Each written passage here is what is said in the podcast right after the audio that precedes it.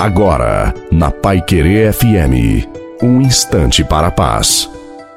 Boa noite a você, boa noite também. A sua família, coloque a água para ser abençoada no final. Quando os problemas tiram o nosso sossego, a ponto de nos afastar de Deus, o melhor é acalmar o coração, orar e confiar. Porque tudo concorre para o bem daqueles que amam a Deus. Você pode não compreender agora o que está acontecendo na sua vida, mas um dia você vai compreender. Tudo que Deus faz na sua vida é para o seu bem. Entrega o teu caminho ao Senhor e o mais ele fará. Perseverança é a arma para a vitória.